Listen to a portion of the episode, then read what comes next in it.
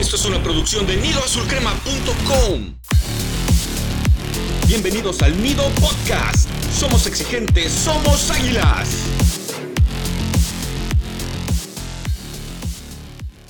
Hola comunidad azul crema, les damos la bienvenida a un nuevo episodio del Nido Podcast traído hasta ustedes por su página favorita nidoazulcrema.com.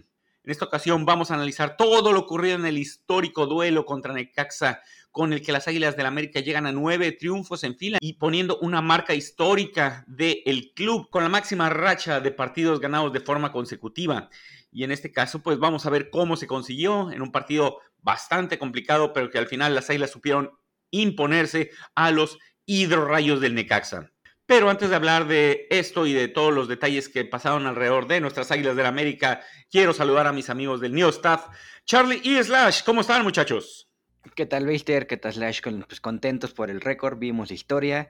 Siempre será bueno estar con el equipo cuando pasan estas cosas, pero bueno, todavía se falta mucho, falta un par de partidos en el torneo y viene la liguilla, y entonces ya, como dijo Slash en la nota pasada, eh, las cuentas se hacen al final, pero bueno, ahorita disfrutar, a estar contentos y si todo sale bien, el récord de 12 partidos de la liga eh, se puede estar rompiendo en la última jornada. Esperemos que el América llegue listo para implantar un nuevo récord. Así es, querido Charlie, ¿qué tal, querida comunidad? Eh, un gusto estar aquí otra vez y sí, presenciamos historia en este partido. La verdad que tanto tiempo pedimos al América ser este equipo que gana, que gusta, que golea, que domina la liga. Y si bien es cierto que pues es temporada regular y en el fútbol mexicano pues no sirve de nada, siempre es un gusto que nuestras águilas estén dando de qué hablar para bien en lugar de pues de todo lo que luego venimos comentando en este podcast de todo lo malo, hoy por fin nos toca hablar de lo bueno, así que yo estoy muy contento con el desempeño de nuestros emplumados y pero bueno, como siempre hay detallitos, hay jugadores que nada más no, pero bueno, de eso vamos a estar hablando largo y tendido. Así es, compañeros, y quién se hubiera imaginado hace un par de meses que íbamos a estar hablando de una racha histórica cuando realmente América estaba jugando muy mal, muy mal, y ya reviso el historial de mis tweets o el historial de mis publicaciones de Facebook y uno se pone a, checar que apenas hace dos meses uno andaba gritando casi casi la salida del Tano Ortiz y en este momento estamos en la cima, eh, hablando de rachas históricas, qué, rápido cambia la, vida realmente, qué rápido cambia las circunstancias en este caso y pues América está eh, enrachado, está jugando muy bien, muy probablemente sea el equipo que mejor juega en el fútbol mexicano. Esperemos que como ustedes comentan esto se mantenga hasta la liguilla porque si no, esta racha no va a servir absolutamente de nada. Pero bueno, Vamos a hablar de lo que ha pasado durante la semana de nuestras amadas Águilas del América. ¿Y qué tenemos primero, Slash? Pues justo uno de los más criticados que ha renacido, el señor Richard Sánchez, a quien en este podcast le cambiamos el apodo de cachorrititito a señor Lobo, pues a, media semana aprovechó para tirar una pullita sobre que, lo amenazaron mucho durante la época de Solar y bla, bla, bla, y que bueno, ahora con el trabajo está feliz, pero bueno, para escuchar la declaración oficial, qué mejor que escucharlo de las palabras del propio Richard. Sí, siento que, que desde el primer día que, se, se, acercó el profetano nos dio esa confianza que, que, que todo jugador necesita, que, que, uno se sienta como jugador dentro del campo. Entonces, eh, él también pasó por esto, sabe lo que significa jugar en América también. Eh, es, él, él es un, el pilar de nosotros, es fundamental para nosotros. Eh, como dije, es el que siempre está detrás de nosotros. después de un partido, al día siguiente, nos dice que, ya terminó, que, que, hay que seguir para el siguiente partido, que hay que tener los pies en la tierra. O sea, por pasó por todo esto, sabe lo que significa, entonces eh, todo esto lo que estamos consiguiendo también es gran parte de. Y pues listo, aquí la producción nos pregunta, ya entrando a materia de fútbol, si los zapapachos que ha dado el Tano son más importantes que lo táctico. Y si quieren comienzo muchachos, a mí me parece que sí, porque la clave de esta América es que el Tano ha entendido su rol. O sea, siempre decimos, los técnicos tienen responsabilidad 25-30%, los jugadores 70%. Entonces el Tano, ¿qué ha hecho? Ponerlos donde juegan mejor, darles por su lado, o sea, apapacharlos, si alguien quiere jugar, si alguien se siente mal, se siente triste, pues ahí juega, lo apapacha y bien. Entonces se conjuntó el 30% que da el técnico con un parado que prioriza dónde debe jugar cada elemento. O sea, no, no hay inventos raros, cada uno juega donde tiene que jugar y el técnico les da la confianza y ahí están los resultados. O sea, el Tano la armó este, bien, la ha sabido hacer, así que para mí, más allá de lo táctico, el equipo está jugando bien porque los jugadores andan bien, porque juegan en la posición que tienen que estar y han recibido la confianza del técnico. Así que para mí, apapachos 100%. Concuerdo, Slash, la verdad que parece ser que, que sí es más importante el apapacho ahora. Esto sin demeritar el trabajo táctico que se haga, que yo creo que no es el mejor que hemos tenido eh, en los últimos años, pero eh, Ortiz ha sabido acomodar a los jugadores, los jugadores han sabido adaptar al estilo de trabajo del Tano pero la verdad es que yo nunca voy a ser partidario de, jugadores que, juegan bien solamente con un entrenador, ¿no? Creo que es falta de profesionalismo, creo que no es correcto. Y bueno, este, ahora estamos contentos con el equipo, no lo vamos a negar, eh, pero ojalá que siempre hubieran jugado así. Hay, hay jugadores que tienen ya 3, 4 años en el equipo y no puede ser que ahorita estén, estén teniendo su mejor momento solo porque están contentos con el entrenador. Estoy de acuerdo que a nadie le gusta trabajar en un ambiente tóxico, pero bueno, uno no deja de ser profesional y este tipo de calidad, este tipo de juego debemos haberlo visto siempre porque son los mismos jugadores, ¿no? Eh, no puede ser que solo porque cambió el entrenador eh, todo mágicamente se haya arreglado. Es un hecho, sí, la verdad, la, declaración de Richard Sánchez descubre una realidad. Primero que también la, afición es hasta cierto punto tóxica porque, pues, ¿por qué se deben de meter tanto con alguien, amenazar a un, a un jugador? que simplemente está haciendo su trabajo, que te salga o no te salga, pues eso ya a veces es circunstancias del partido, pero bueno, hay límites, hay límites, imagínense si en el día a día de cada uno de ustedes eh, le salieran malas cosas y recibieran amenazas porque, ay, el arquitecto no hizo bien los cálculos para hacer determinada construcción, o ay, o el ingeniero no eligió los elementos necesarios para una maquinaria en particular. Increíble, o sea, pero en este caso pues estamos hablando de fútbol, como es un ente completamente público, pues están expuestos a este tipo de circunstancias, pero yo también estoy de acuerdo, no puede ser de que si no te consienten no juegues bien o que únicamente juegues bien cuando te están apapachando y todo eso, porque lamentablemente eso en algún momento se va, se va a terminar, es, esa armonía. Así que es bueno mejor someterse a un, no digamos un régimen, pero por lo menos un estilo de juego en el que están funcionando las cosas y si de repente no, pues a lo mejor no, no te están tratando de lo mejor, está bien, sí, eh, no conformarse o quejarse y todo eso, pero no tender la cama, que es como el caso de lo que se estaba hablando de, de, las circunstancias de Richard Sánchez que muchos vimos, algunos partidos del paraguayo, y está esa jugada en la que se ve cómo deja pasar a un jugador de Monterrey, si no me equivoco, en un partido contra Monterrey, que es que absolutamente parado y no hace nada, ¿cómo quieres que no te juzguen? O sea, tú te puedes sentir mal por lo que te dicen en, el entrenador o lo que te pueden decir, pero las, las acciones hablan por ti mismo. Hay que ser profesionales.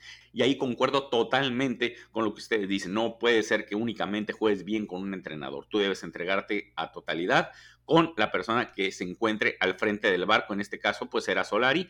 Y en este momento, con el Tano Ortiz.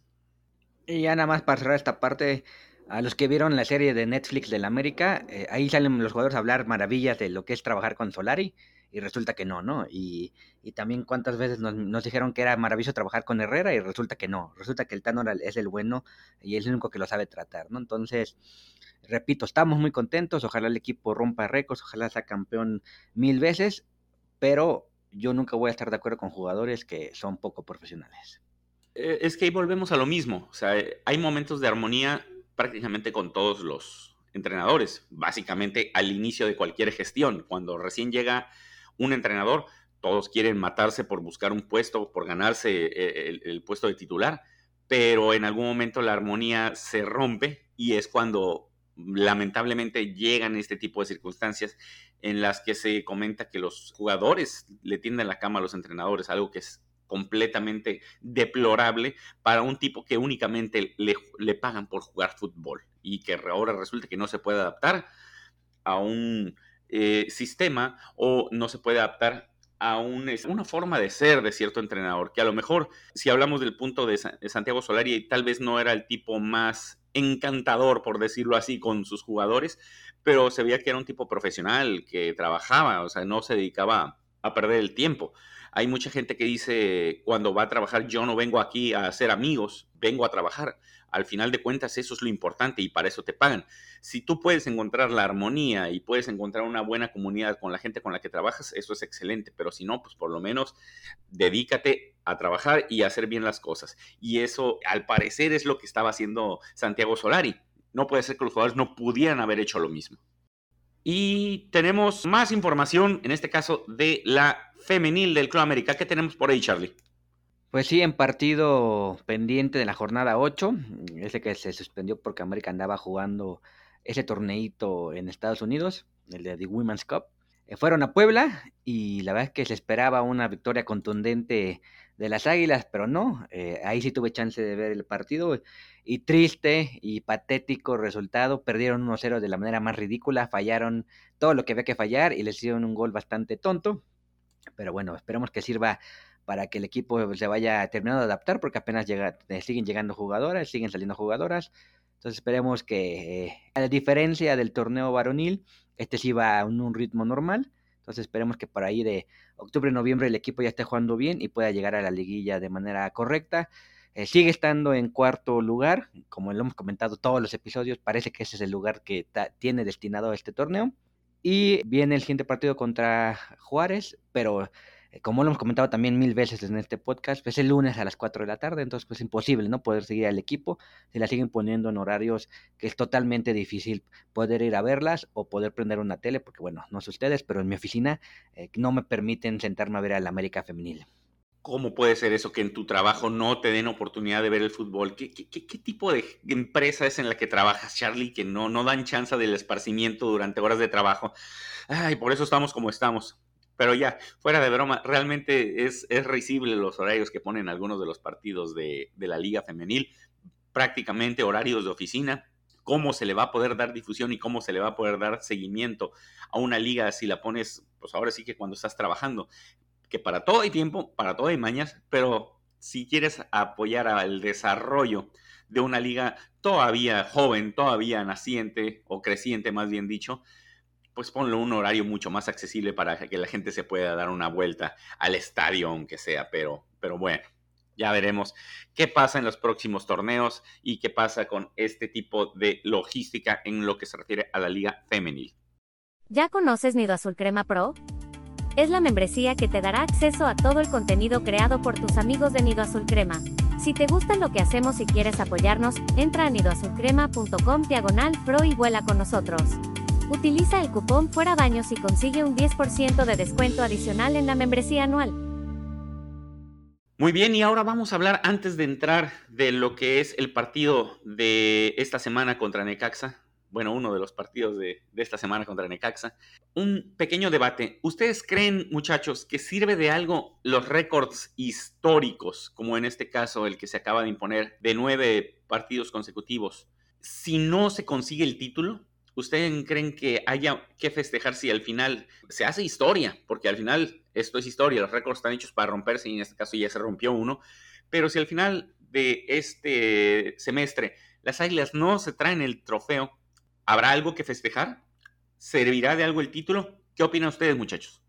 Pues si quieren comienzo yo muchachos y la verdad es que para mí todos los récords son bienvenidos porque un récord no está ligado necesariamente a un título. O sea, el América puede ser campeón de este torneo ganando máximo dos partidos consecutivos o ganando nueve. Entonces son eventos independientes para esos que les gusta la probabilidad y estadística, pues son eventos independientes. Así que entretener el título o no tenerlo, pero por lo menos asegurar un recordcito, que los recordcitos siempre duelen a los antis, o sea, nosotros sabemos, a la, eh, sabemos qué es el América, qué representa y sabemos qué les duele, entonces por mí que lleguen a 15, eso no garantiza ni perjudica las probabilidades de obtener el campeonato, o sea, al final el campeonato es como juegues la liguilla, pero mientras tanto todo lo que se pueda cosechar en esta buena racha es más que bienvenido. No veo peleada una cosa con otra. Hay gente que preferiría decir que ganen máximo dos partidos, pero que sean campeones. O sea, no está relacionado. O sea, yo sí, bienvenidos todos los récords, muchachos. Ahora sí que independientemente del resultado, bienvenidos. Si se da con el título, perfecto. Si no, pues seguiremos participando. ¿Qué se le hace?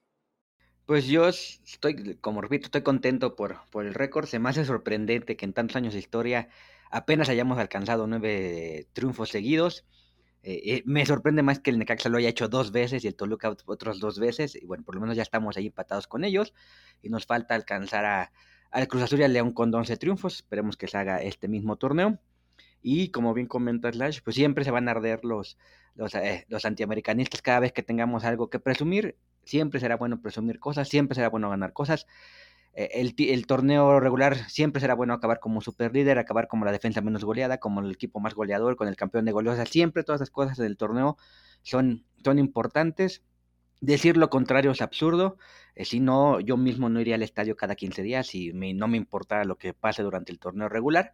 Pero sí es importante eh, no olvidar que el objetivo final es ser campeón, especialmente cuando llevamos tres años sin ser campeones sí es importante que se gane y, es mejor si se gana en un torneo donde existe mucho mejor las cosas que los demás.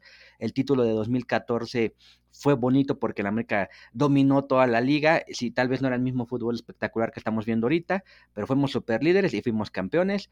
También en la famosísima 83-84 el equipo fue super líder, fue campeón. Entonces, esos torneos siempre van a ser buenos. Y si nos vamos al, otro lado, pues de las derrotas más dolorosas, la de Chivas en la 82-83, cuando se rompieron todos los récords, fue muy dolorosa.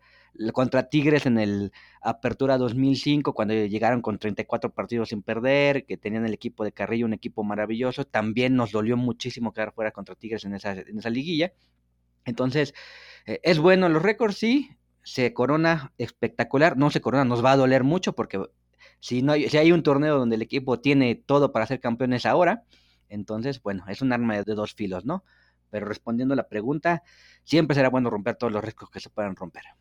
Es un hecho y ahorita que comentas de que tienen todo para ser campeón, eso es una percepción muy común del americanismo y del antiamericanismo. Yo tengo algunos amigos que me han comentado, oye, este América tiene que ser campeón, o sea, tiene todo para ser campeón lamentablemente esta hermosa historia de la América nos ha llenado de tantos eh, eh, momentos agridulces en las que realmente, como dice el dicho, del gozo se ha ido al pozo, que prácticamente teníamos o sentíamos el título casi asegurado por una circunstancia de un superliderato o por un récord y todo eso, pero al final terminamos sin ganar nada. Y la verdad, ¿quién se va a acordar de ese récord? Pues a lo mejor cuando te metas a estadísticas y todo eso, o, como comenta Slash, si eres un amante de las estadísticas, a lo mejor te puedes eh, enterar de todo eso, pero al final el que se acuerda uno es del campeón. Y en este caso, yo concuerdo, América tiene todo para ser campeón. Repito, probablemente es el equipo que mejor esté jugando en este momento, pero si no ganan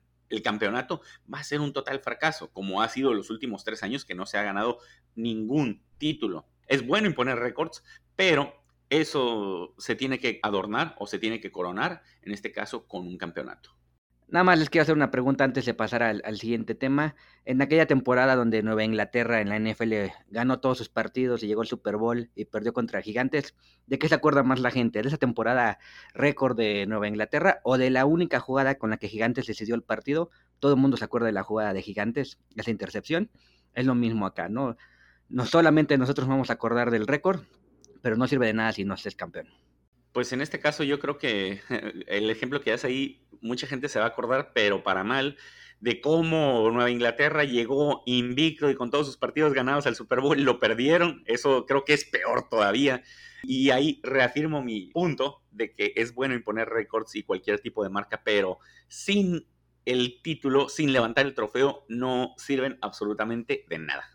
Pues yo quiero invitarles a ustedes muchachos y a todos los que piensan igual a que solo vean los partidos de vuelta de la final, porque como solo les obsesiona el título y nada más, entonces no gasten su tiempo, aprovechen sus domingos, sus sabaditos, hacen sus asados, vayan al cine y ya cuando sea el partido de vuelta de la final, pues se asoman porque veo exceso de obsesión con esto. O sea, mm, yo siento que la gente en general no disfruta ese equipo, se la pasa nerviosísima pensando si ahora sí, si ahora no, y pues carajo, hay que disfrutar un, un poco porque son muchos meses que hay que chutarse de torneo regular.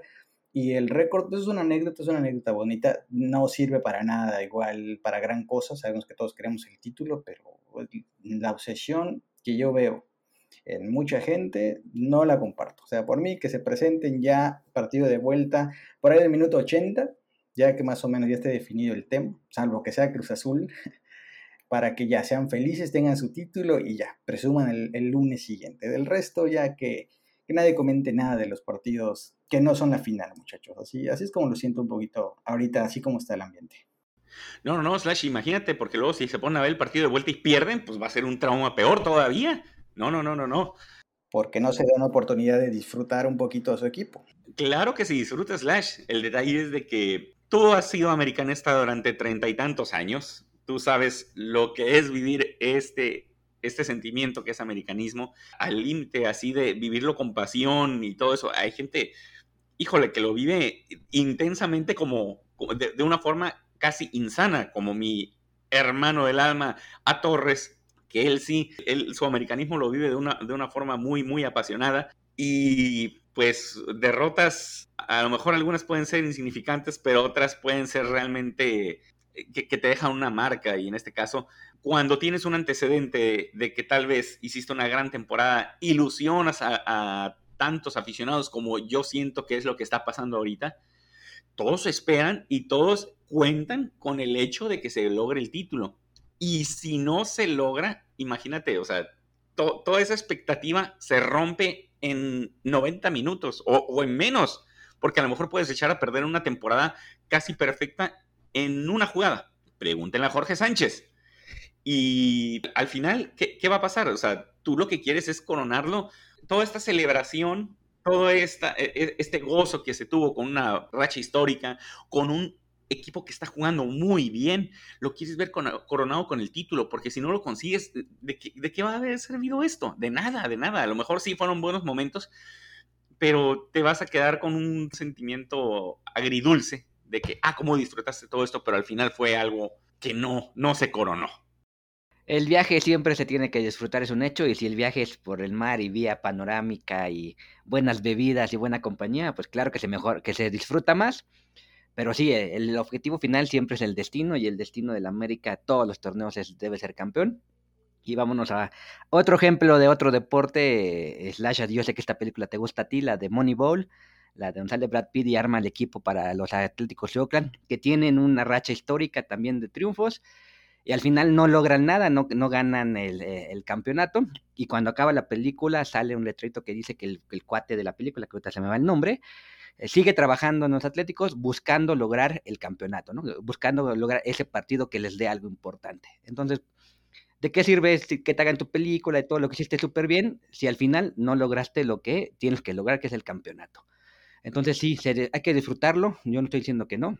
No estoy obsesionado con que sean campeones, pero es lo que tienen que ser. O sea, si no, entonces ¿para qué compites, no? Si no vas a ganar, ¿para qué compites? Y si lo estás haciendo bien y estás humillando a todo el mundo en el camino, pues bueno, va a ser mucho, sería muy triste que no se corone y que te saque el Pachuca o te, saque alguno de tus cocos favoritos cuando de siete fechas lo hiciste, bueno, no de siete fechas porque hubo como cinco bastante malitas, pero bueno, en el 70% del torneo lo hiciste bien, pues sí, o sea, sí se tiene que exigir el campeonato, o sea, este equipo, como aunque se burle Beister, tiene todo para ser campeón, ¿no? Este equipo sí, sí tiene todo para ser campeón y tiene que ser campeón y esperemos que sea campeón y esperemos que nadie desentone, que no haya un Jorgito Sánchez por ahí y que el equipo cierre en el Azteca y nos haga felices a todos los americanistas que llevamos tres años aguantándonos gritar que somos campeones. Pues ya digo, para cerrar este tema, yo solo quiero decir que invito al americanismo que es mayor de edad a tomarse de vez en cuando un shotcito de mezcal para que se relajen un poco, porque hay demasiada paranoia y ansiedad con todo lo que representa el América. A mí afortunadamente ya no me afecta si ganan, si pierden de la forma en que lo hacía antes. obviamente siempre quiero ganar, o sea, el americanista siempre quiere ganar, pero de ahí ya que de eso dependa mi semana o si ganan el título, ¿no? O sea, me puedo enojar una semana, sobre todo si son estupideces como la de Sánchez, pero ya de ahí no pasa, no es ya no voy a comer un mes porque mi equipo no fue campeón. Y digo, cada quien puede vivir su americanismo como quiera. ¿eh? No estoy diciendo que lo que yo hago está bien o lo que hacen los demás está mal. Simplemente digo que en mi caso particular veo demasiada paranoia, demasiada ansiedad y siento que la gente, ya lo manifesté en el nido, en los comentarios, en las columnas, no disfruta su equipo. Están, están más pensando en qué momento se les va a caer el changarro que realmente disfrutar esta racha. O sea, esa es para mí la percepción que me queda. Y digo, al final cada quien vive su americanismo como quiere, pero luego es, si, si no son campeones, no disfrutaste ni siquiera un mes de alegría de tranquilidad que te hubiera dado orgullo a tu equipo. Entonces yo ahí sí súper difiero con mucho de lo que he visto, pero digo, al final cada quien que viva su americanismo como quiera, pero bueno, el shot de mezcal ese se recomienda a todo mundo que, que le guste, y si no le gusta les recomiendo que lo prueben. Y con eso creo que podemos dar por concluido este tema, muchachos. Pues sí, vamos a darle paso ahora a hablar del partido, en este caso, del el triunfo histórico que tanto hemos mencionado ahorita de las Águilas de la América sobre los Rayos del Necaxa. Dos goles a uno en calidad de visitante. De entrada nos topamos con un Necaxa bastante luchón, que opuso bastante resistencia y se puso rápidamente enfrente del marcador a los ocho minutos con un gol de Facundo Batista, ejecutando la Batista Bomb con un gran gol de Taquito ahora sí que como hemos comentado, mandó el gozo al pozo de los americanistas, por lo menos desde un principio. Necaxa estaba viéndose bastante bien, se veía que quería poner fin a esa racha americanista, porque la verdad, eh, por lo menos en los primeros minutos, América se notaba bastante desubicado en el campo, pero conforme fueron pasando los minutos, se fue ubicando mejor en el campo de Aguascalientes y en este caso se vio el dominio plasmado, en este caso con diversas llegadas a gol, incluso por ahí en el primer tiempo se anotó el gol del empate, lamentablemente fue anulado por una posición adelantada, en este caso por un fuera de lugar eh, hasta cierto punto rigorista por parte de Cabecita Rodríguez en una anotación que había convertido Henry Martín para continuar así con su racha goleadora, pero pues como se comenta, no contó en el segundo tiempo. Con la entrada sobre todo de Álvaro Fidalgo se vio un nuevo dinamismo en el medio campo americanista y el dominio se vio reflejado en este caso con un gol del empate, precisamente a jugada del el español que sirvió para Jonathan Dos Santos, que anota su primer gol como americanista y algo que comenté incluso ahí en el grupo de chat de WhatsApp que tenemos aquí del Neostaff, se vio la emoción, en este caso, de Jonathan Dos Santos, que realmente disfrutó mucho ese gol y se lo dedicó a su padre, en este caso Cicinho, el que ya nos abandonó hace algunos meses ya. Y con esto decretando el empate momentáneo que sería roto precisamente por una anotación de el nuevo ídolo de Charlie y Slash, Roger Martínez, que están de vuelta tratando de reconstruir ese barquito en el que el colombiano habían construido ya hace un par de torneos, que es el regreso del colombiano después de esa lesión que tuvo en las primeras jornadas. A lo mejor eh, Roger Martínez no es un santo de nuestra devoción, pero es bueno que haya regresado y anotando a un buen servicio de Brian Rodríguez, que también tuvo su oportunidad como titular y pues en este caso facturando con una buena asistencia. Al final, América, amo y señor del partido, dominó a placer, con unos cuantos lapsos en los que Necaxa puso resistencia. Pero estamos viendo que a pesar de todas las sustituciones que hubo, de los ajustes que tuvo que hacer el Tan Ortiz por cuestión de darle descanso a los jugadores, por cuestión de lesiones, por cuestión de suspensiones, al final los jugadores están respondiendo, están muy mentalizados en este caso, por lo menos, de conservar y romper la racha de triunfos consecutivos, pero al final, como se ha comentado eh, ya hasta el cansancio en este episodio, esperemos que esa mentalidad siga hasta el final del torneo y se consiga el título. Pero al final de cuentas, este partido bien jugado, buen triunfo y en este caso también estamos esperando que se, siga con esa seguidilla de partidos eh, con victoria. Pero sobre todo cuando se viene, se aproxima el clásico, que ese es el partido en el que debemos de coronar esta racha, porque si no, vamos a tener un, torneo en el que se goleó a Pumas, se humilló a Cruz Azul. Hay que coronar esto goleando a las Chivas, pero todavía falta pasar por Santos. Así que vamos a ver qué sucede. Por lo pronto, ¿qué opinan ustedes del partido, muchachos? Bueno, pues como comenté en la, en la nota de calificaciones que estoy seguro que mis compañeros ya leyeron desde que salió publicada, creo que en Necaxa sí quiso hacer las cosas bien, se me hace un, un, equipo que está bien dirigido, simplemente no tiene las armas suficientes para, para sobresalir, creo que Jimmy Lozano es buen entrenador, pero también como puso en la nota, el América, por ahí después de la jugada que pegó en el poste que sacó Jiménez, después de esa jugada ya el América se hizo dueño de, todo, Simplemente era cuestión de que cayera el empate por ahí estuvo la jugada que le anularon a Henry, por ahí hubo un penal que no le marcaron, que extrañamente no veo en Twitter ninguna queja del VAR sobre esa jugada, eh, solamente pasa cuando es al revés, ya saben de esas cosas que, que vive el antiamericanismo de repetir. Pero bueno, el primer tiempo terminó, creo que nadie en el estadio ni los que lo vimos en la tele estábamos preocupados, se veía que el América tenía la capacidad para empatar, y así lo hicieron con el gol de, Jonathan Dos Santos, que también me dio gusto que anotara. Eh, se vio muy contento, eh, fue un muy buen gol. Y creo que Gio Dos Santos hizo tres goles en toda su estancia, entonces ya Jonathan está cerca de rebasarlo, por ahí llevará otro récord que, que presumir próximamente. Y el segundo gol también, pues ya Necaxa se murió con el empate, Hubo otro gol anulado, que creo que esa regla está muy mal diseñada, de que si es una mano a la ofensiva, no importa cómo haya pegado la, pelota en la mano, es sí o sí falta, y si es a la defensiva, eh, ahí sí entra el criterio del árbitro, es una estupidez, pero bueno, el balón le pegó en la mano al cabecita y le anularon el gol, reglamentariamente bien, estúpidamente desde mi punto de vista, porque es una regla estúpida, y bueno, ya, este Brian, Brian Rodríguez que tuvo un muy buen partido, mandó un centro y apareció Roger Martínez que no, que no hay ningún barco, no hay ninguna chalupa, no hay ninguna trajinera, no hay absolutamente nada para ese jugador que yo espero que ya se vaya. Tristemente creo que con este gol ya aseguró su permanencia en el clausura 2023.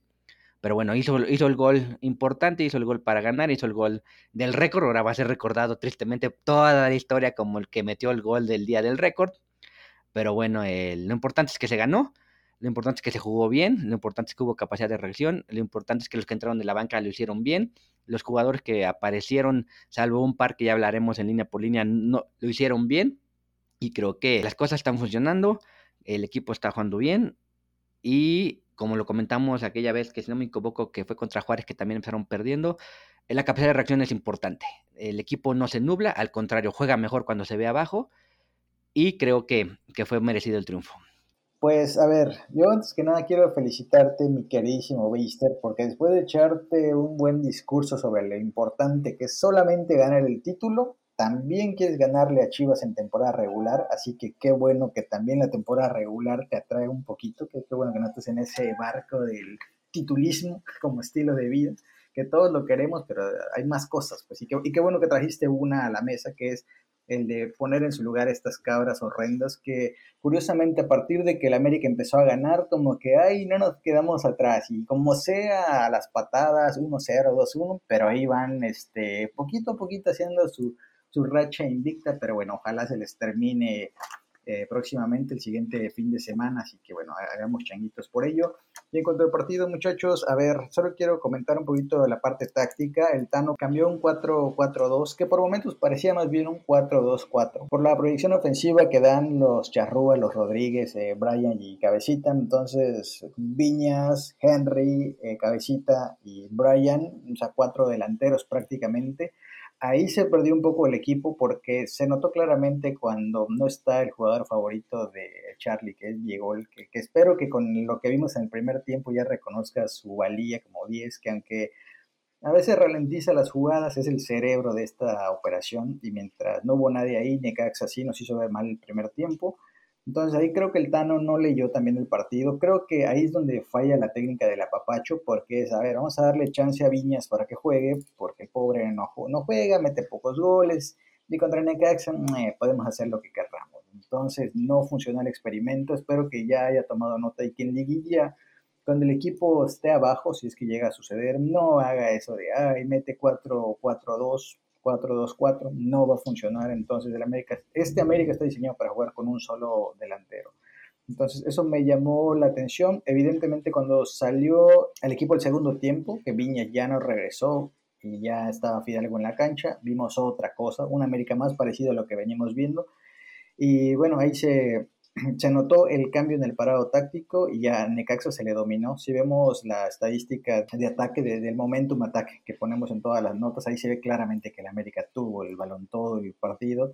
Entonces, en la cuestión de la victoria fue, fue cuestión de tiempo, así que bueno, en general creo que lo que nos queda tácticamente este partido es que el América está diseñado para jugar 4-5-1, o sea, 4-2-3 y, y un atacante. Así que Me parece que eso es lo que tenemos que valorar. Además de que anotaron dos bancas, Jonathan y Roger, que siempre es bueno que también los bancas anoten para que de alguna manera se sientan parte de este equipo y que no sea solo los 11 que juegan, los 11 que juegan. Entonces creo que aunque Roger no sea santo de nuestra devoción, sí nos conviene que los jugadores, que la mayoría estén en su mejor momento posible, porque luego llegamos a liguilla dependiendo de uno o dos, si es un fastidio. Hoy hay juego eh, asociativo, de hecho ya para cerrar mi participación, estoy viendo la estadística, 31 goles ha hecho el América este torneo y 25 asistencias, o sea que no han sido goles de individualidades, sino que hay un conjunto, hay una asociación que hace siglos no veíamos. O sea, yo crecí viendo el América noventero con el discurso de el América y sus individualidades, el América y sus individualidades. Me fastidiaba porque otros equipos sí jugaban al fútbol y el América dependía de lo que hiciera Cuauhtémoc, de lo que hiciera la figura en curso noventera, está ahí, eh, etcétera, etcétera. Ahorita no vale la pena recordar, así que me parece que el equipo tiene claro su parado y tiene clara la estrategia el Tan Ortiz, como son los apapachos. Así que si eso funciona y nos va a dar un título más, no voy a ser yo quien se oponga, muchachos. Es un hecho que eh, el Tan Ortiz aprovechó este partido que a lo mejor no se ponía mucho en riesgo, salvo la racha, que ahí también se da cuenta de que, ok, sí, hay que buscar romper el récord, pero aprovechó en este caso el hecho de que el rival a lo mejor se estaba un poco a modo para hacer algunas modificaciones tanto en cuanto a los jugadores que participaron de inicio como el parado táctico. En este caso se me hizo correcto. En su momento se, criticó en gestiones anteriores que aprovechaban algunos partidos en los que no estaban las circunstancias para hacer modificaciones, como jugar con un equipo que viniera enrachado o que estuviera mucho más arriba en la tabla que el América para hacer modificaciones tácticas. Aquí las circunstancias se dieron y en este caso hay que reconocerle al Tan Ortiz que se dio cuenta que no estaba funcionando del todo, volvió al parado original que le ha estado dando tanto éxito y esto se vio reflejado en el empate y la posterior voltereta que se le dio a los Rayos del Necaxa, consiguiendo en este caso la victoria. Y ahora vamos a escuchar lo que tienen que decir de este triunfo histórico nuestros colaboradores Pete y A Torres. ¿Cómo les va amigos de Nido Podcast? Les saluda a Torres. Histórico, histórico lo que hemos visto esta temporada por el América logrando nueve victorias de forma consecutiva y esta vez de una forma muy especial con un grupo de jugadores alternos, eh, con la entrada de elementos que no habían tenido participación por lesión o por X situación, como el caso de Roger Martínez, Jonathan Dos Santos marcando el gol que en su momento fue el empate eh, este regreso de Roger siempre es benéfico, ¿no? Jugadores que regresen a aportar, si va a parecer de una manera diferente a la que nos tiene acostumbrados, no participar de manera adecuada con el club, si va a participar bien que lo haga, si va a aportar de la manera que lo hizo hoy que lo haga. Bienvenido el regreso de Martínez si nos va a traer resultados. Sabemos que este récord de nueve victorias consecutivas de nada valdrá, ¿no? Si no se corona con el título preciado. Disfrutemos por ahora de este momento, disfrutemos de estas nueve victorias consecutivas y vuelta rápido a la página, porque viene un equipo que siempre se complica como es Santos y viene el Clásico Nacional la próxima semana. Un abrazo amigos del Nido. Hola, ¿qué tal amigos del Nido? Aquí el Pit. En el juego del Necaxa, obviamente lo más destacado es la racha que se llega a nueve triunfos, se mantiene en el liderato y el equipo parece que sigue funcionando bien de cara a la liguilla. Ya estamos a tres, cuatro partidos de acabar, lo cual es muy importante llegar enrachados y ojalá esta vez se pueda lograr el título. En lo negativo me parece que se mostró mucha dependencia a Fidalgo, Valdés y Cendejas, en especial al español. El primer tiempo no fue malo, pero sí se notó su ausencia, más entró el español y se arrasó al Necaxa. Esa dependencia puede ser factor en un futuro. Entonces esperemos que el equipo trabaje en ello. Otro malo, creo que la defensa volvió a ser el talón de Aquiles. Ahora rápido costó un gol. Eh, hay que trabajar y definitivamente pase lo que pase, el equipo necesita otro defensa central que acompañe a Araujo y muy probablemente los dos laterales para tener a Emilio Lara como titular y tener una banca, porque en este momento si uno falta es desastroso, la Jun está en un nivel deplorable, Cáceres sabemos que no aporta mucho y, Bruno Valdés está lesionado, entonces sí se necesita refuerzos para el próximo temporada en la, en la posición. Un abrazo. Muy bien, y ahora después de analizar lo que fue el triunfo de nuestras Águilas del América contra los Reyes de Necaxa, vamos a analizar a cada uno de los jugadores en el línea por línea. En este caso vamos a empezar con la portería que después de 50 partidos, Oscar Jiménez tuvo la oportunidad de ser el titular en este partido, en un encuentro en el que si bien se fue arriba rápidamente en el marcador Necaxa, el gol pues prácticamente no tuvo nada que hacer. Sin embargo, el que es probablemente el mejor portero suplente de toda la liga tuvo un encuentro bastante bueno, tuvo un par de intervenciones acertadas que salvaron al América en este caso de que se fuera más abajo en el marcador o en este caso que se pudieran llevar la derrota y fue un elemento clave para poder conseguir este récord.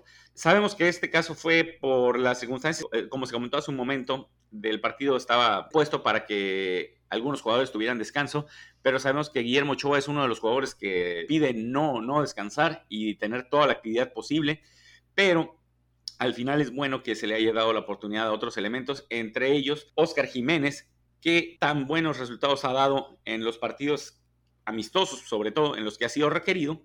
Y como comentó hace un momento Slash, pues es bueno que en este caso, si algunos jugadores suplentes anotan, es bueno también que en este caso nuestro portero suplente tenga una atinada participación y por lo cual fue un elemento clave para la victoria del América, en este caso Oscar Jiménez. Vamos a ver si Ochoa le da oportunidad de tener algún otro partido como titular. Yo creo que Ochoa le dará la oportunidad cuando se vaya a Europa o se retire o algo así, pero bueno, eh, si no van a pasar otros 50 partidos sin ningún problema. Y bueno, pasamos a la, a la siguiente línea. Eh, les voy a ser honesto, compañeros. Eh, le pasé una lana a la producción para que me dejaran esta línea porque quería hablar de dos jugadores en específico. Primero voy a hablar de Emilio Lara, que sé que es una opinión poco popular. De hecho, en los comentarios, en la nota ya, ya me criticaron. Creo que no fue un muy buen partido de Lara. Sí tiene mucho fuelle, sí corre por todos lados, sí aparece eh, en la ofensiva, pero esta vez jugó de central y en el gol en contra no estaba en la central. Y hubo una jugada la que comenté que Jiménez eh, hace un desvío y pega en el poste, que pudo haber sido el 2-0 al minuto 11, eh, que, que, Lara no se nota la, la, experiencia que tiene porque no sabe si salir a tapar y, se echa para atrás, y de hecho acabando la jugada, se ve como Jiménez le dice, pues sal, ¿no? Tapa y no te eches para atrás.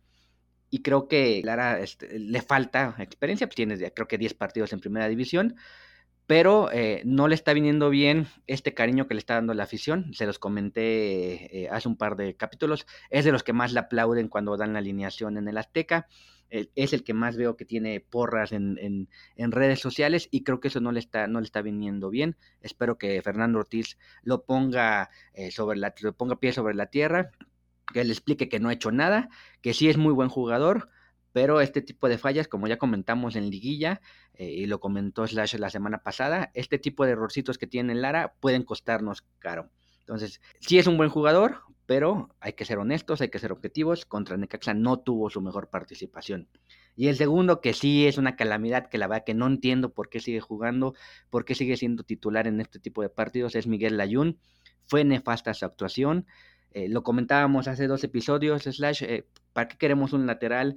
Eh, si se supone que es para que centrar, entonces la Jun no nos sirve porque de, de ocho intentos nomás tuvo uno bien y me van a criticar también, pero creo que fue un mal centro porque la pelota no le pegó en la, en la cabeza al cabecita, le pegó en la mano, quiere decir que, que no, iba, no iba correctamente elevado hacia la cabeza del cabecita, no es que, no es que el uruguayo haya brincado eh, de estilo eh, superhéroe, ¿no? Simplemente el centro no fue suficientemente alto y tuvo pésimas actuaciones por su banda. El gol empezó por su banda. La jugada que comento de Lara, él debería haber estado en la, en la lateral derecha, no Lara, pero entonces creo que, que, también la Yun ya debería considerar hacer otra cosa. Es una persona inteligente, una persona capaz que creo que puede ayudar al club en otras áreas, como ayudando a, educar a los jóvenes. Ya no debería estar en el equipo, ese es un hecho. Y bueno, en la central, la otra estuvo Araujo, que creo que es un jugadorazo. Sí, medio se perdió un poco en el, en el gol del, del, Necaxa, pero después eso se recuperó y no dejó pasar absolutamente nada. Y en el otro lado estuvo Chava Reyes, que como saben, es un jugador que a mí me gusta, cómo juega, cómo participa, pero creo que tampoco fue su mejor actuación. Eh, no hizo eh, buenos desbordes, tuvo por ahí un centro bien de 4 o 5, creo que tampoco es un muy buen número. y no tuvo mucha participación en la ofensiva y realmente por su banda no hubo tanto peligro. El Necaxa jugó más por la banda derecha y creo que ahí es donde se nota, se nota este, que no está todavía del todo bien eh, Chavita Reyes. Pues bien, muchachos, antes de ir con eh, mi segmento, eh, la contención sobre Jiménez, nomás quiero regresar a decir que por fin desquitó el sueldo después de vivir cuatro años cómodamente en la banca, hizo una tajada al 88 espectacular, pero por fin, digo, después de cobrar tantos años y era justo que nos diera una, así que bueno, ahí se, se la notamos bien, hay que reconocerle cuando ataja bien, pero pues claro, ha tenido un maestro los últimos tres años, así que es normal que haya elevado su fútbol, así que muy bien por Guillermo Ochoa, siendo el sensei de Don Jiménez, que pues a mí no me cae muy bien. Y de lo de Lara, aparte de lo que ya dijiste, Charlie, quiero hacer un muy brevísimo comentario que a mí me está fastidiando. Y si me quieren decir lo que quieran, adelante. Que el tipo me parece que es de los que festejan barridas. Lo vimos contra Quiñones de Tigres cuando le hace una tapada y ahí le saca la lengua y no sé qué. Contra Necaxa hizo lo mismo en algún momento que, metió un tapón. Entonces no estoy entendiendo qué está pasando con Lara. Para mí, desde lo que percibo, ya se subió un ladrillo épico y, y normalmente todos los juveniles de la América hablan de estos ladrillos en los que se suben y luego les cuesta un montón bajarse. Entonces, para mí, Larita hay que darle una dosis de Ubicatex porque no está jugando tan bien y eso de estar casi celebrando barridas, pues no es algo que me guste, no es digno de un jugador del América. Así que bueno, ahí el comentario y ahora sí, con el perdón de ustedes muchachos por haberme desviado, vámonos con Richard y Jonah. El primer tiempo de Richard, pues no me gustó, la verdad que el equipo estuvo muy desordenado en esa primera parte. Necaxa, lo, siempre los rivales, Necaxa, Mazatlán, equipos que priorizan la defensa de alguna manera siempre le, su y les da para 30 minutos y en esos 30 minutos logran hacer algo adelante, si no, pues es todo lo que te van a ofrecer. Entonces ahí ni, ni Richard ni Jonas se vieron también en la primera parte. En la segunda, cuando ya entró Fidalgo a poner eh, calma, ya vimos un Richard más participativo que lanzaba más a sus compañeros hacia la ofensiva, en parte porque Necaxia se tiró para atrás y Jonah también empezó a ganar metros y la verdad que la definición de Jonah espectacular porque primero eh, no tenía, digamos, motivos para estar merodeando ahí en la media luna. Tú esperarías que esté Henry ahí, que esté cabecita, y de pronto apareció Jonah. Y el tipo tira una media vuelta como aquellas media vueltas que hacía el, doctor García en sus mejores épocas. La verdad fue un golazo, me, gustó un montón. Así que primer tiempo que fue malo para ambos, malo regular son, y el segundo con Necaxa tirado atrás, ellos se volcaron a la ofensiva y se notó. Esa parte sí sí me gustó. Así que bueno, un, tiempo bien y un tiempo mal para ambos. Sí, la verdad se notó el cambio para el segundo tiempo y pues ahí, bueno, va, va, a entrar eh, en este caso eh, cuando llegue la etapa de los cambios, ver cuál fue el factor común en este caso del cambio. Pero quienes eh, tuvieron una buena participación fue ya lo que fue la línea ofensiva, en este caso los volantes, que estuvieron los Rodríguez Charrúa, en este caso por el lado derecho estuvo Brian Rodríguez, que tuvo su primer partido como titular con el América que eh, a mi gusto tuvo una participación bastante decente, independientemente de la asistencia que puso para el gol del Gane, en este caso para Roger Martínez. Tuvo oportunidades de desbordar, de encarar a los rivales, que eso es algo de lo que estábamos esperando. Sabemos que no es a lo mejor el mejor jugador que pudo haber llegado a la América, pero al menos estamos viendo que está intentando ganarse el puesto y con la actitud descarada, irreverente, buscó hacer algunos desbordes por su banda puso algunos pases clave, creo que puso tres que sirvieron para remates y entre los cuales estuvo la asistencia para Roger Martínez. Esperemos que, siga con esa entrega y que a pesar de que tal vez no tenga otra oportunidad como titular en el regreso, en este caso de Alejandro Sendejas por ese lado, que es el titular indiscutible, eh, siga buscando ganarse ese puesto porque vemos que por lo menos tiene las bases para ofrecer mucho a este equipo y en este partido lo dejó demostrado, siendo un peligro constante por el lado derecho en contra de Necaxa. Y del otro lado tenemos al también uruguayo y el también Rodríguez, el cabecita, que tuvo varias oportunidades de abrir el marcador, incluso tuvo un cabezazo que terminó en el fondo de las redes, pero como ya lo comentó Charlie hace un momento, esa rigorista regla de que todas las manos a la ofensiva deben de ser sancionadas, pues terminó invalidándose. Yo también estoy de acuerdo, si vas a utilizar un criterio para marcar unas manos debe ser parejo en defensa o en ataque. Si vas a utilizar la intención, utilízalo en los dos lados. Si vas a marcarlas todas, utilízalo en los dos lados. Pero bueno, al final de cuentas, el cabecita no pudo aumentar su cuota goleadora, que lo pondría eh, prácticamente en segundo lugar de lo que es el goleo individual, casi casi empatando a su compañero de equipo Henry Martín.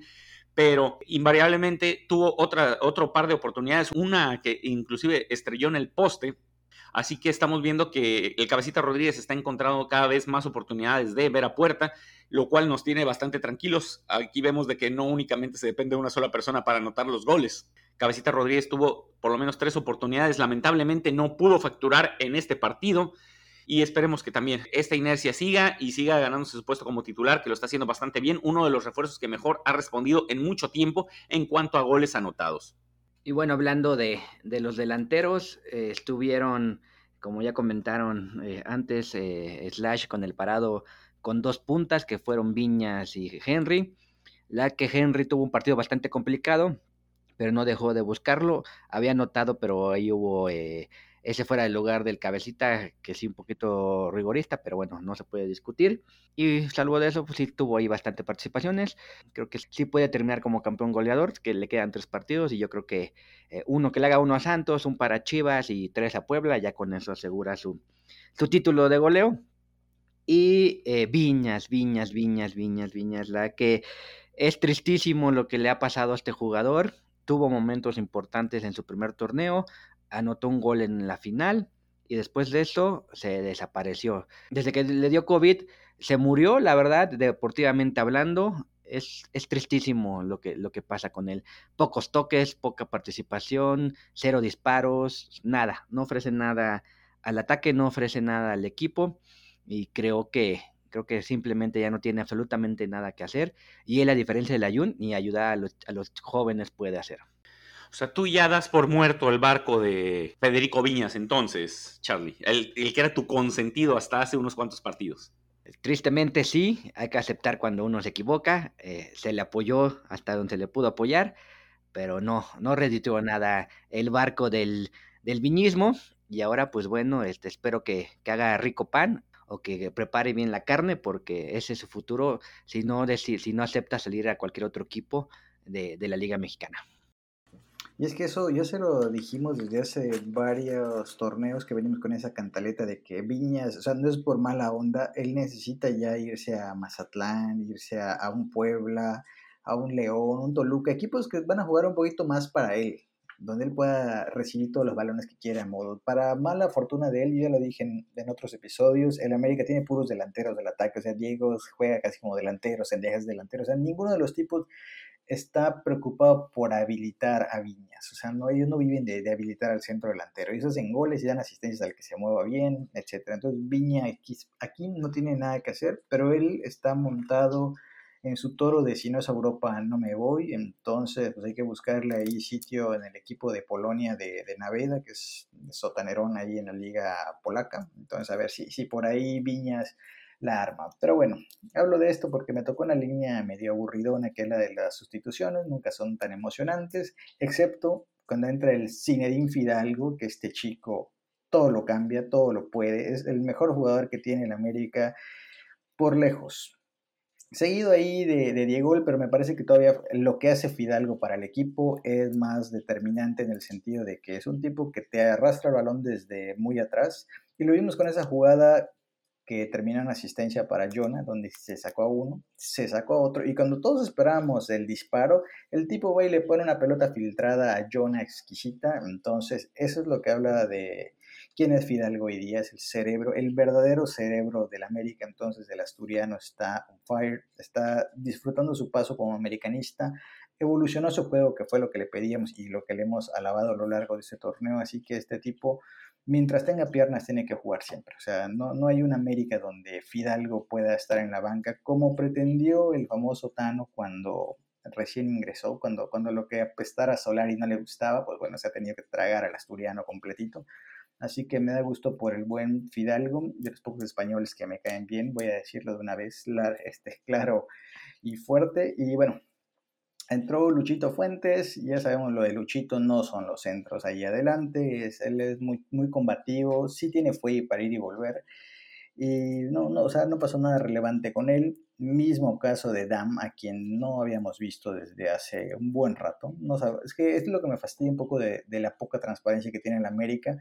Cuando faltó Reyes, no sabíamos si era que estaba lesionado, que si el Tano lo había cepillado porque también era otro de Solar y bla, bla, bla. Resulta que el tipo sí se la pasó lesionado como seis meses. O sea, no fue una lesión grave, pero por alguna razón no lo vimos como seis meses. Entonces, bueno, con Dam, igual desde sus primeros partidos donde dijimos, ah, mira, por lo menos no es un exjugador y es ganancia. Eh, Luego lo perdimos hasta que reapareció, no sabemos qué pasó, nadie dice nada, entonces son, pues de ahí se crean los dimes y diretes. Y por último entró, reapareció más bien el famoso Rogero, que bueno, ya sabemos que su barco, pues ahí vive junto a los restos del Titanic, ahí congelado en el fondo, pero hasta eso el tipo no me pareció que regresara tan mal porque no se vio falto de forma. O sea, para el tiempo que lleva afuera, yo pensé que iba a estar así lento, bofo. Y lo que pasa es que Roger es de los jugadores provocadores, que son medio cancherones, que te la pisan, te, muestran la esfera y que te la esconden. A veces sí desespera ese estilito de juego, pero en general creo que estuvo enchufadón dentro de lo que cabe. Y sí coincido en que el gol que metió suficiente para que ya lo renueven. Recordar que su contrato termina en junio del siguiente año, antes de que se pueda ir libre, entonces probablemente ese gol y los movimientos que hizo pues le van a dar para una renovación aunque sea de dos años. Entonces parece que Roger estuvo desentón, yo lo esperaba peor la verdad, pero me parece que pues, e-, él sabe que si no se apura no va a jugar el resto de, de la temporada porque con lo que está mostrando el uruguayo Rodríguez, que confieso que lo estoy viendo mejor también de lo que esperaba, entonces ahí con cabecita haciendo goles, Sendejas y Brian, o sea, la competencia está durísima. El único que sigue desentonando, como ya dijo Charlie, es Viñas, pero bueno, ese ya no, no tiene remedio, así que pues va a estar interesante este cierre de torneo, muchachos. Muy bien, y ahora vamos a hablar de lo que fueron los héroes y villanos de esta victoria del América sobre el Necaxa y vamos a empezar en este caso, como fue un triunfo, vamos a empezar con los villanos, que a lo mejor es un poco más complicado, pero de todas formas hay tela de donde cortar. Yo en este caso, mi mención horrorífica se la voy a dar al joven Emilio Lara, un par de partidos no muy brillantes de él. Yo coincido con Slash, está un poco sobrado, necesita un poco de Ubicatex de 500 miligramos, esperemos que se la den ahora que es joven y que hay tiempo todavía de corregir eso. Le falta todavía mucho por aprender, necesita eh, ubicarse mejor, en los últimos partidos se le ha visto también que en jugadas puntuales ha aparecido en una zona errónea y no a cubrir la zona que le corresponde. El gol de Necaxa fue un descuido de él en el que no llegó a cubrir, en este caso a Batista, que es donde él debió haber estado, pero al final afortunadamente no tuvo consecuencia directa en el resultado porque se terminó ganando. Sin embargo, tenemos también la estadística de que la mayoría de los duelos que él tuvo que disputar los perdió uno de tres eh, por tierra y uno de dos por alto. Asimismo, perdió 14 balones en este caso. Yo siento que el hecho de que lo hayan regresado a la central le terminó este, afectando. Yo siento que ya se estaba reubicando también en su posición natural, que era la de lateral derecho.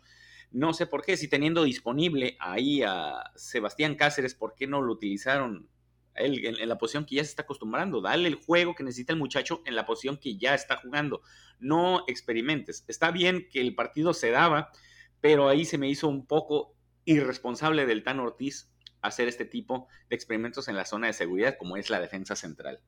Y como el villano del partido, el desastre de Federico Viñas es difícil de ignorar muy poca participación. No hubo la necesidad de tener que sentar a Henry Martín, sino que le dieron juego a los dos a ver si se podían acoplar. Y lo del uruguayo fue muy, muy pobre. Apenas 13 toques en los 45 minutos que estuvo en el campo. Muy poco. Si tú estás tratando de disputar o estás tratando de ganarte un puesto como titular, tienes que hacerte más partícipe en las jugadas, no solo esperar balones para rematar hay que saber salir del área, hay que saber botarse a los costados, pero en este caso Federico Viñas no hizo gran cosa y pues por esto y en un equipo en el que hay tanta dinámica y en el que hay tanta participación de todos los jugadores, un elemento que juega medio tiempo y, únicamente toca 13 veces el balón y nada de relevancia en estos balones, pues no puede ser otro que el villano del partido, Federico Viñas de acuerdo contigo, Beister, pero bueno, no le voy a dar eh, una mención horrífica a Lara, aunque se la merece. Pero yo voy con, con Viñas y Layun, mismo nivel, eh, los dos villanos del partido.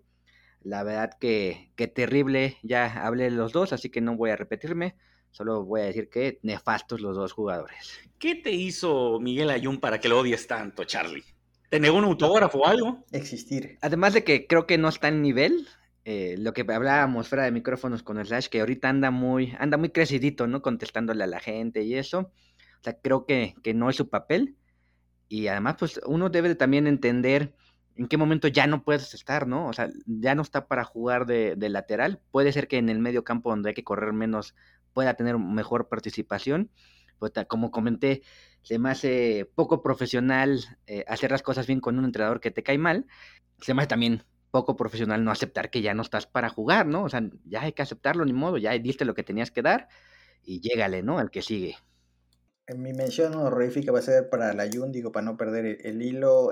yo eso creo que es muy difícil en los jugadores, Charlie, el que se den cuenta que ya no están para jugar. O sea, que a quién quiere aceptar que ya no está, ¿no? Mientras ellos sientan que entrenan y les da la vida para jugar 90 minutos, ahí lo van a seguir intentando.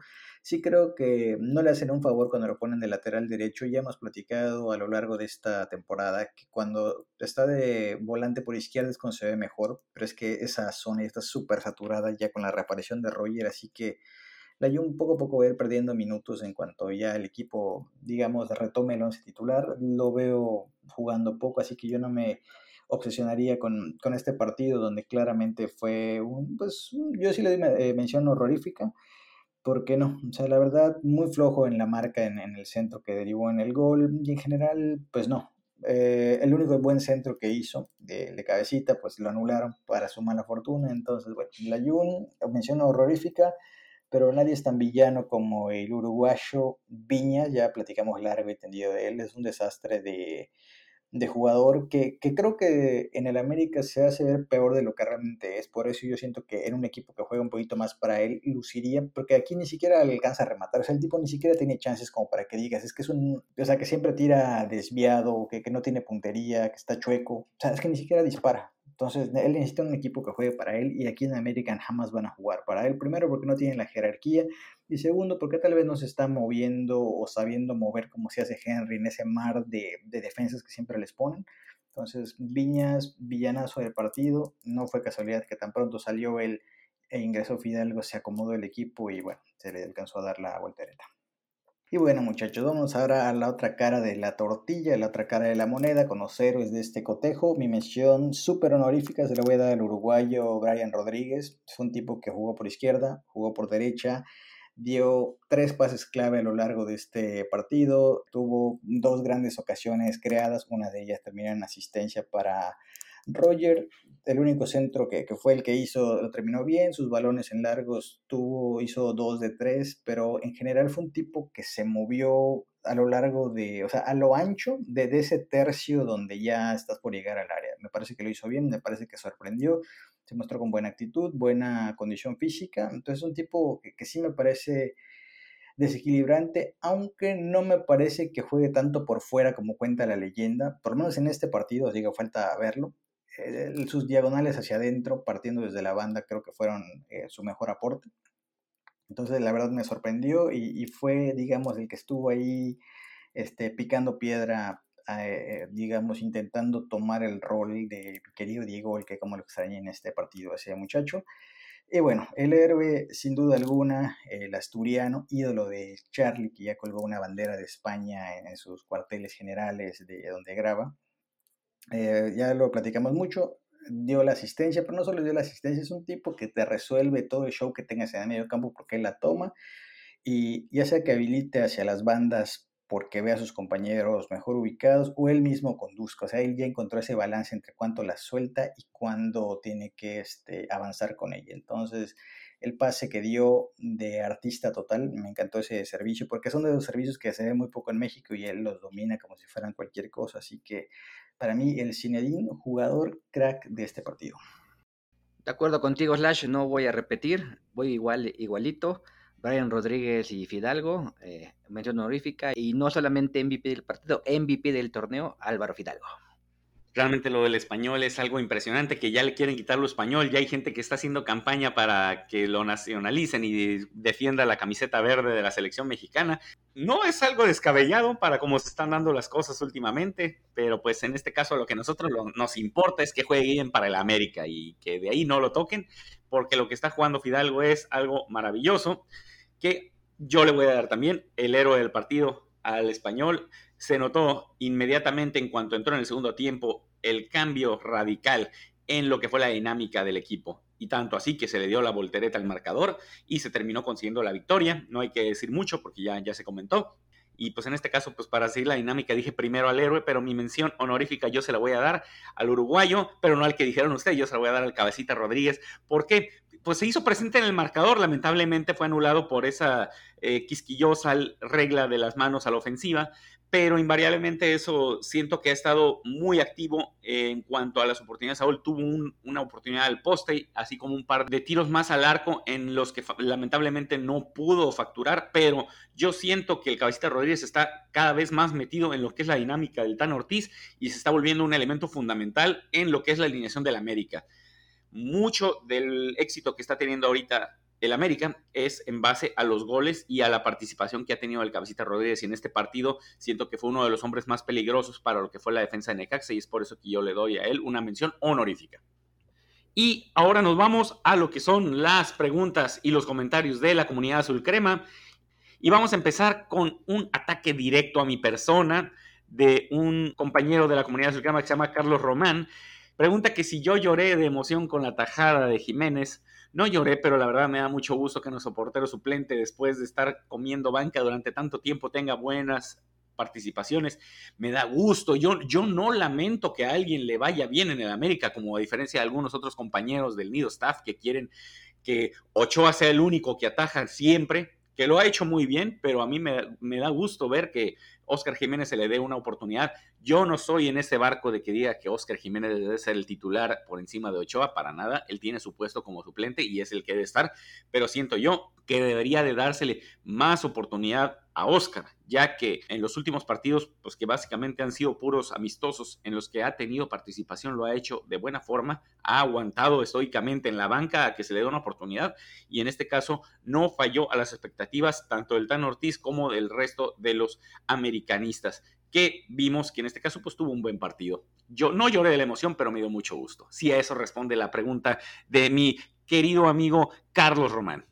Pues yo lo único que voy a decir de Jiménez es que él tiene su sitio, se le da oportunidad en la sub-20 cada semana, así que no sé de qué hablas, estimado Eister, así que no conozco ningún equipo del mundo que ande derrotando a sus arqueros para darle chancecito al suplente. El suplente tiene que tragar banca y si no le gusta que se cambie de equipo. Y Jiménez está muy cómodo ganando como crack, el glamour de el América y pues bueno, por fin nos dio una que, que Ocho había sido, ¿cuánto dijimos? 50 partidos eh, titular. Pues bueno, ¿cuál fue el último partido oficial de Jiménez? ¿Cuál fue el recuerdo de ellos, muchachos? 1-1 contra Santos. América iba ganando y se le ocurre soltar el balón, dejarlo ahí muertito en el área. Entonces su castigo fue no jugar por 50 partidos. Así que bueno, parece que aprendió la lección. Nos regaló una buena tajada. Así que bueno, basta de hablar de Jiménez que me aburre hablar de esta persona. Bueno, sí, tienes toda la razón de que eh, en algún momento los porteros suplentes tienen que aguantar hasta que se les da oportunidad, como en su caso Ochoa tuvo que aguantar en el Málaga prácticamente toda la temporada como banca de Kameni, que no se le dio la oportunidad y todos esperamos, porque sabíamos el talento que tiene Ochoa y que no se le dio la oportunidad en un equipo más o menos medianón y no en las piltrafas de equipo que terminó jugando lamentablemente. Pero pues ya Ochoa le tocó pasar por eso, así que pues ni hablar pues bueno, si no jugó porque estaba Camenis, porque el técnico no pidió ocho, entonces ahí qué se hace. Por lo menos no se pasó cuatro años en la banca ganando muy cómodamente. Pero bueno, vámonos con la siguiente pregunta, muchachos. Dice nuestro amigo Hammer Alemán, miembro de Nido Azul Crema Pro, le agradecemos por el apoyo. Pregunta si nos gustó Henry de capitán o a quién hubieran puesto. Pues yo creo que fue un tema de jerarquías que vemos que con el Tano es algo que es bastante importante y Henry llevando 100 años en el América, pues es natural que sea capitán. Si a mí me hubieran dado a elegir, yo creo que hubiera puesto a Néstor Araujo. Pero bueno, no creo que haya tanto drama. Henry creo que les cae bien a todos, así que nadie habrá puesto resistencia. Si por mí fuera, hubiera puesto a Fidalgo si hubiera arrancado también, pero bueno, no fue el caso, así que creo que Henry está bien. por un tema de jerarquía. Mil veces Henry que a la Jun, que extrañamente era el segundo capitán, pero bueno, me da gusto que ya lo están, ya lo están colocando. Y Beister, nomás rápido, vi unas declaraciones del Ayun donde dice que aunque no nos guste, él es parte de la, del equipo histórico. Entonces, bueno, por ese tipo de cosas me cae gordo. Y bueno, pasamos a la siguiente pregunta de Gloria Guzmán, que si no me equivoco es primera vez que, que participa. Un saludo, Gloria. Y nos pregunta, ah, mira, qué coincidencia, nos pregunta del Ayun, que dice que, bueno, más bien es un comentario que pide que Altano ni se le ocurra meter al Ayun a jugar en toda la liguilla. Estoy totalmente de acuerdo contigo, Gloria, 100% apoyo tu comentario. Es lo que han dicho muchas veces ustedes, el enemigo está en casa, es increíble el ataque que hay contra la Jun y contra Jiménez y son parte del equipo. ¿Por qué tanto odio, muchachos? Y más ahorita que las cosas están bien. O sea, los errores de la Jun al final no han perjudicado hasta este momento a la América, esperemos que no lo hagan, y yo estoy de acuerdo con lo que comenta Gloria, que no, no debe ser utilizado en la liga, pero al final de cuentas, ya, ahorita todo está bonito, dejen de atacar a Jiménez, dejen de atacar a la Jun.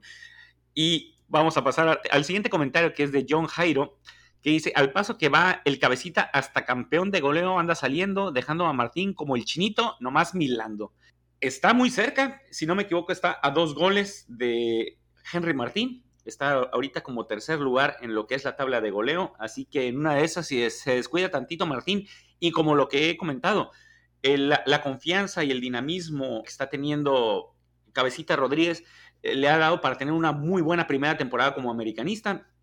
Yo espero que esa batalla por el campeonato de goleo siga frente a frente entre nuestros dos jugadores. Obviamente espero que no llegue al grado de que en algún momento de tirar un penalti terminen peleándose nomás por querer ser el campeón goleador. Aunque bueno, al final de cuentas creo que esos son de los problemas que muchos equipos quisieran tener, de que los dos jugadores se anden peleando el título de goleo. Pero efectivamente, ahorita en lo que va eh, de este torneo, el cabecita Rodríguez tiene una gran posibilidad de pelear por el título de goleo. Bueno, la siguiente pregunta de Víctor Moreno nos dice, ¿a quién le damos mérito por armar el plantel? ¿A Baños o a Iñárritu? La verdad es muy difícil saberlo porque no estamos ahí, pero yo no creo en las casualidades. Desde que llegó Iñárritu llegaron los refuerzos de verdad, así que si tuviera que apostar diría que Héctor González Iñárritu está marcando la diferencia y pues yo, yo le daría la fichita sin que sea algo personal contra Baños, pero me parece que no existen las casualidades. También, bueno, en este orden de ideas tenemos a Peter Cruz que nos dice, en este logro, ¿quién aportó más? ¿El equipo, el cuerpo técnico o, la directiva? A mí me parece que ya hemos hablado largo y tendido de esto. Cada área tiene su porcentaje. Me parece que el plantel como tal, yo siempre, a lo largo de mis columnas siempre he dicho que el plantel es culpable, al finalmente son los que salen a jugar a la cancha. Entonces yo le daría 70% a este equipo, 15% al cuerpo técnico y 15% a la directiva, porque al final lo que ocurre en la cancha es lo que realmente importa para saber si un equipo está bien o está mal. Y también nuestro compadre Raúl Arismendi nos dice, ¿qué hacemos con el fuera baño? ¿Sigue aplicando o ya aprendió. Eso igual va a depender del ánimo de la gente. Yo lo que creo es que el culpable siempre ha sido Escarga por mantenerlo en una posición en la que claramente está rebasado. Y esperemos que ahora con Iñárritu los reflectores ya vayan hacia, digamos, a la directiva como conjunto, que a una sola persona, supongo que es lo que busca Emilio con este cambio. Así que creo que a Baño no lo va a dejar ir tan fácil la gente, pero yo creo que ya esto va a ser un tema más de más repartido. Pues no, no podemos que todo lo bueno sea siempre de y todo lo malo sea Baños, porque entonces así, qué chiste. Y cambiando de tema y regresando un poco otra vez a Álvaro Fidalgo, Javi Zamorano dice que lo de Álvaro Fidalgo es cosa seria, muy, muy seria, que es un verdadero capo. Y también tenemos a Omar B86, que dice que Fidalgo no debe ser banca jamás, que no descanse nunca y vamos consiguiéndole una novia mexicana para que se quede aquí en México y nos manda saludos. Pues bueno, vamos a ver si en este caso Omar le puede presentar a una hermana, una amiga o algo así para que el buen ruletero, el buen maguito o el buen Cinedín Fidalgo, él ya tiene tantos sobrenombres de lo bien que lo ha hecho. Es un hecho que ya Álvaro Fidalgo se ha ganado el puesto titular a como de lugar, no debe estar en la banca jamás. En este partido se vio reflejado en cuanto pisó el campo en el segundo tiempo y pues también repetimos de que ya se ha hecho una campaña en redes sociales incluso para que sea convocado a la selección nacional. Obviamente no le va a alcanzar para este mundial. Y también falta que diga el propio español no creo que esté entre sus intenciones echar raíces muy, muy profundas aquí en México. Así que yo digo que hay que disfrutarlo mientras lo tengamos en el América. Perfecto, la siguiente y antepenúltima pregunta es de Minawi. Dice, importante lo que cambió el equipo arriba, Fidalgo, pero en la saga, ¿qué jugadores consideran inamovibles? Por cierto, falta descansar a Rodríguez, Araujo y a Lara. Me parece que, de, hablando de la saga de la defensa, el único inamovible debe ser el señor Néstor Araujo, que ha demostrado su calidad, su jerarquía, es un tipo que ha sido refuerzo eh, Emilio Lara, no estoy tan seguro que esté para ser 100% titular con sus últimas actuaciones, pero bueno, el segundo creo que sería Cáceres, que había estado bien, mientras no ataque el balón de forma poco ortodoxa, creo que podemos confiar en él, así que digamos que, a nivel saga, esos serían mis inamovibles como tal. Y bueno, pasamos a la última pregunta de Rafa Resinis, que nos pregunta si esta América está para ser campeón, cosa que ya discutimos durante este episodio, yo creo que sí está para ser campeón y espero que sean campeones. Muy bien, con esto vamos a dar por concluido este episodio del NIO Podcast. Agradezco nuevamente a la comunidad de Sulcrema por escucharnos episodio a episodio y los invitamos a que nos apoyen suscribiéndose a Nido Azulcrema Pro para que tengan acceso total al contenido de nuestro portal de nidoazulcrema.com. Asimismo, quiero, como también cada episodio, agradecer a mis compañeros del Nido Staff por estar aquí y dedicarle un tiempecito para hablar de nuestras amadas Águilas del América. Slash, muchas gracias.